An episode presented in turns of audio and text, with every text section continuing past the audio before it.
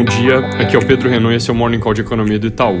Começando pelos Estados Unidos, hoje mercados vão acompanhar de perto dados de atividade econômica, com divulgação de vendas no varejo, que devem vir mostrando queda de 1,2% puxadas por veículos, mas com outros componentes ainda relativamente bem, e produção industrial, que deve vir com alta de 1%, ambas aqui referentes à comparação de maio com abril. Também sai o PPI, que é a inflação ao produtor, deve vir com alta próxima de 0,5% no mês, ainda pressionado, algum risco de surpreender um pouco para cima. Sobre junho, começa a sair a sondagem de confiança em atividade hoje, com o primeiro dado sendo o Empire Manufacturing. Falando de relações entre Estados Unidos e União Europeia, os países parecem ter chegado finalmente a um acordo na disputa entre Airbus e Boeing, que já dura 17 anos. Esse acordo deve ser anunciado oficialmente hoje, removendo cerca de 12 bilhões de tarifas de exportações, e aparentemente eles também estão negociando para remover tarifas sobre aço e alumínio, essas mais recentes ali de 2018, impostas pelo ex-presidente Trump.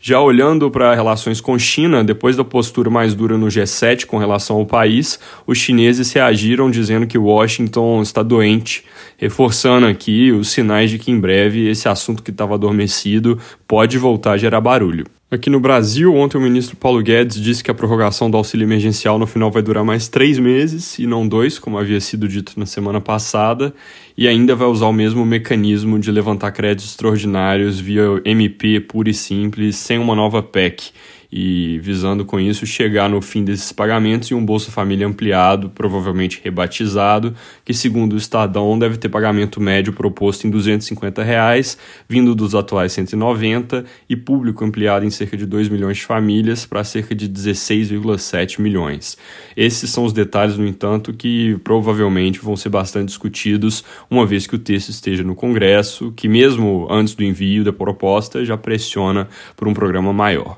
Sobre o setor elétrico, o presidente do Senado pautou a MP da Eletrobras para voto amanhã, mas ainda não parece ter muito consenso em torno da medida e de propostas de alteração, incluindo uma que é defendida pelo próprio Rodrigo Pacheco, que estabeleceria níveis mínimos para a usina de Furnas em Minas Gerais, um tema que fica especialmente delicado dado o contexto de crise hídrica. Aprovadas mudanças, e tem várias delas na mesa, o texto teria que voltar para a Câmara, então, de novo, o risco é que a coisa acabe caducando antes do prazo, que é terça-feira da semana que vem.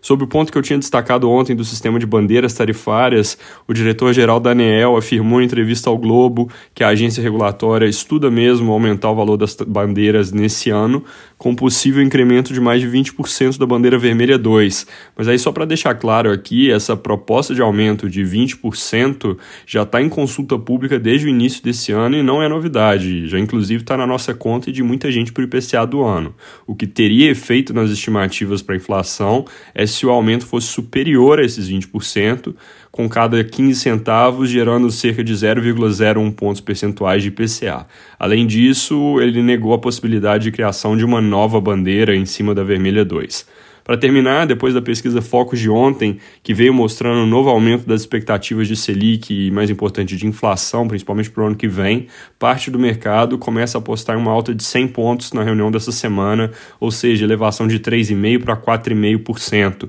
algo que nos parece inconsistente com a fase do ciclo e a postura adotada pelo BC até aqui. Tem quem argumente que ao parar de sinalizar uma normalização parcial, o Copom ganharia espaço para aumentar esse ritmo, mas para nós parece mais provável que a remoção dessa frase sobre normalização parcial vai resultar em manutenção do ritmo atual de alta por mais tempo, ou seja, fazer mais uma alta de 75 lá na frente, como a que deve ocorrer amanhã, em vez de um aumento de ritmo que está sendo cogitado. É isso por hoje, bom dia.